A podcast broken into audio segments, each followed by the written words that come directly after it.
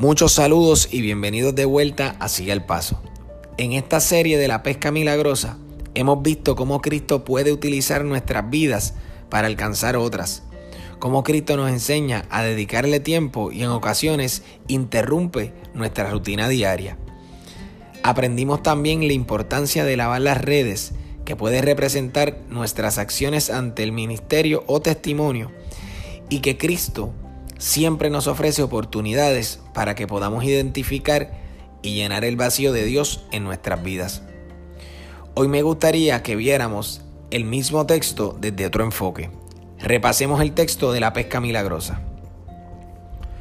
Cuando acabó su discurso, dijo a Simón, rema el agua adentro y echen las redes para pescar. Simón le contestó, Maestro, hemos pasado toda la noche trabajando y no hemos pescado nada pero puesto que tú lo dices, echaré las redes. Así lo hicieron y recogieron tal cantidad de pescado que las redes estaban a punto de romperse.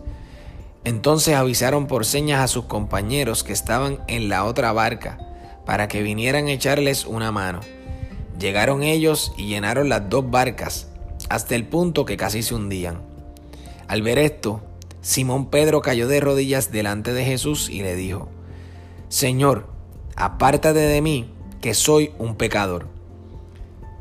Y es que el temor los había invadido a él y a todos sus compañeros a la vista de la gran redada de peces que habían capturado.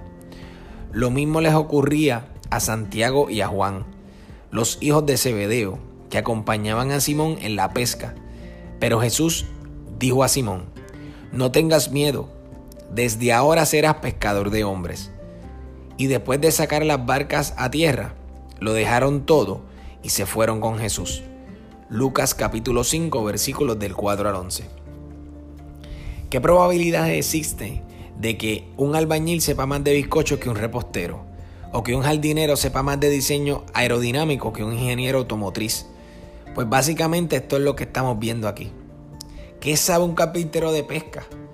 Cuando leo este texto no puedo evitar ver la lógica de Pedro cuando Cristo le da la instrucción claramente, no era usual. Las posibilidades lógicas dentro del escenario en que Cristo le pide a Pedro llevar a cabo la pesca eran remotas. Esa era la pregunta que se tenía que hacer o estar haciendo Simón Pedro, quien era el pescador profesional o el experto en esta ocasión. Cuando buscamos el significado de la palabra profesional, encontramos que es la persona que ejerce una profesión, es decir, la persona que trabaja en un área laboral específica y especializada, cuyo conocimiento ha adquirido por medio de la instrucción universitaria o experiencia. También se usa como objetivo calificativo para expresar que algo pertenece a la profesión. Esta palabra está formada por varios vocablos latinos. Pro, que significa adelante o a la vista, fateri, que significa confesar, y sio, que significa acción y efecto. Es decir, persona que posee muchos conocimientos en un tema o persona que es muy hábil y experimentada en determinada actividad o trabajo. Pedro quizás pudo haber dicho, en tu nombre echaré la red, no a manera de fe, sino como queriendo desligarse de la responsabilidad de lo que allí sucediera. Pedro, en su expertise, conocía que no existía posibilidad alguna de que aquella pesca milagrosa se diera. En ocasiones en nuestra vida y ministerio podemos vernos tentados a cuestionarle a Jesús sobre sus direcciones y cómo algunas cosas no nos cuadran o salen de lo que entendemos como lógico. Ya sea por costumbre o por estadística, nada de esto tiene valor ante la instrucción de Jesús. Recuerdo una historia que sucedió en la iglesia donde me convertí. La iglesia tenía unos compromisos económicos y no tenía los fondos suficientes para cumplir ese mes con los mismos. El líder de evangelismo tenía pautada una actividad para ese domingo desde hacía mucho tiempo. La actividad consistía en ir casa por casa del vecindario ofreciendo oraciones por quienes quisieran recibir y o quienes tuvieran alguna petición. Era el último domingo de ese mes por lo que el tesorero fue a hablar con el líder de evangelismo para pedirle que cancelara la actividad ya que no prospectaba oportunidad de levantar fondos o los fondos que necesitaba. Cristo nos dice que busquemos primeramente el reino de Dios y su justicia, y las demás cosas serán añadidas. Esa fue la contestación del líder de evangelismo. Luego de una larga conversación, el pastor decidió que la actividad se iba a llevar a cabo. Resignado el tesorero, con coraje y frustración, no tenía más opción que dejarlo en las manos de Dios. Se llevó a cabo la actividad y en una de las casas que fueron un hombre estaba en el balcón esa mañana, con una taza de café en una mano y el periódico en la otra. Al verlos llegar les preguntó quiénes eran y qué hacían por allí. Luego que hablaran un rato, aceptó la oración y cuando terminaron les pidió que no se fueran. Se levantó lentamente de la silla, fue adentro de la casa y vino con un sobre. Se le entregó al líder de evangelismo y le dijo, yo era convertido hace 10 años. Dejé de ir a la iglesia por unos desacuerdos que tuve con el manejo de las finanzas. Le había dicho al Señor que si Él quería que yo volviera a congregarme, que me enviara gente de la iglesia en la que Él quería que yo asistiera a mi casa. Hoy Dios ha contestado mi oración. Aquí tiene las ofrendas que he estado guardando por todo este tiempo y desde mañana voy a empezar a visitarlos con regularidad. Hermano, había más de 10 mil dólares. Se imagina la cara del tesorero, la vergüenza de haber confiado en sus habilidades antes de hacer la voluntad de Dios. Pero antes de que se nos active el apetito de señalar, mirémonos un momento en el espejo del tesorero. Somos muchos los que en alguna ocasión hemos dudado y pensado que a nuestra manera obtendremos mejores resultados que a la manera de Dios.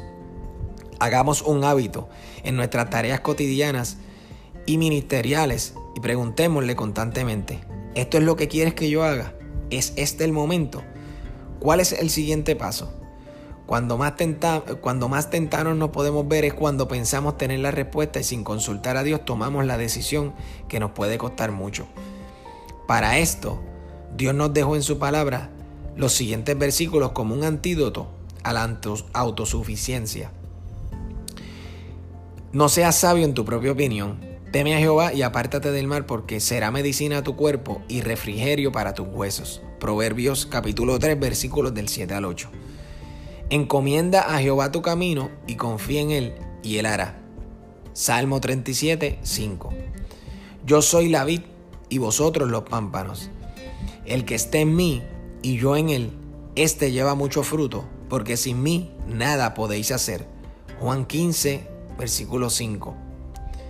Pedro no solo pescó algunos peces, al final de la historia Pedro terminó pescando tantos peces que casi se hunden ambas barcas, las mismas que habían estado vacías al principio del relato. Pero lo más importante es que Pedro pescó sus primeros dos seguidores para Cristo, Santiago y Juan, el discípulo amado. Cristo le mostró que si seguía sus instrucciones, aun cuando estas aparentaban estar en un escenario adverso, y lejos de toda posibilidad, no solo iba a ser un buen pescador, sino que iba a ser de él un pescador de hombres para el reino de Dios. Al igual que Pedro tiró las redes y Cristo hizo que llegaran los peces, así cuando Pedro pedricara y lanzara las redes del Evangelio, Cristo iba a traer a los hombres a su reino. Hoy yo te exhorto a que no importa en qué situación estés, encomiendes a Jehová tu camino y él hará. Dile, Jesús, tome el control. Yo te espero en el próximo episodio si así el Señor lo permite. Te agradezco por escuchar Sigue al Paso y poder compartirle tu tiempo conmigo. La Biblia dice en Deuteronomio 31:8, Jehová va delante de ti, Él estará contigo, no te dejará ni te desamparará. No temas ni te intimides. Siempre recuerda que el Dios Todopoderoso va contigo. Mantente firme, no te desesperes y sigue al paso.